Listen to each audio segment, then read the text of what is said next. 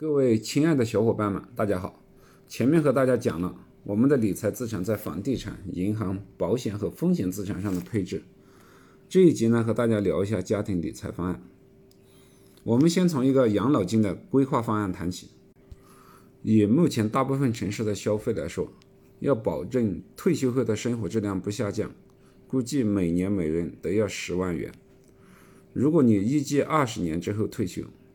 在这二十年的期间，每年又以百分之二的通货膨胀率来计算的话，二十年后我们每年得需要十五万元的退休金作为保障。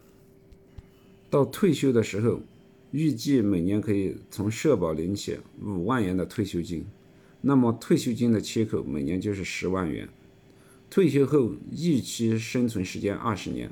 二十年总共的退休金缺口就是两百万元。下面我们通过三个理财方案来看，从现在开始如何用二十年的时间达到两百万元的理财目标。方案一：保守型，用最安全的投资方式，保证能实现两百万元的目标。现在就投入一百万元的本金，每年实现百分之三点五的复利，二十年后可以达到两百万。这个方案里面收益最明确的就是买入年金保险。百分之百能实现这个目标。其次是银行进行定期存款，但银行的定期存款有个风险，就是如果未来的利率下降了，不能保证百分之三点五以上，那可能就会达不到目标。方案二：激进型，现在用二十一万元买入股票型基金，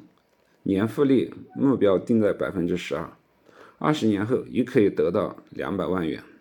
这个方案之所以叫做激进型，就是每年的收益率目标要求都比较高，高收益可能带来高风险。用较少的本金，虽然可以实现目标，但有可能连本金都损失掉，到退休的时候生活没有保障。方案三：平衡型，用五十万元本金来进行投资，按四四二的组合进行配置，也就是把五十万元分成三份，百分之四十、百分之四十、百分之二十。在三个领域里面分别进行投资。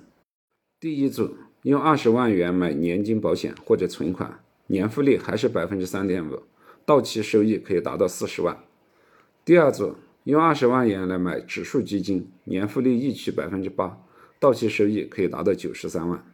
第三组用十万元来进行高风险投资，买股票型基金，年复利预期百分之十五，到期收益可以达到一百六十三万。如果以上三部分投资全部达成目标的话，总共可得二百九十六万。这个方案可以用较少的资金实现超越目标的理财，而且从风险评估的角度来说，如果没有实现理财目标，一百万元的保底是肯定会有的，也不会让退休生活没有保障。如果实现了目标，那退休生活就会变得更加的精彩。用二十年的时间可以做很多理财规划，可以用组合资产配置的方式来防范风险，并且提高收益。上面讲的四四二组合只是一个模拟，并非适用于所有的人。每个人对风险的承受能力是不一样的，每个家庭的资产状况也是不一样的。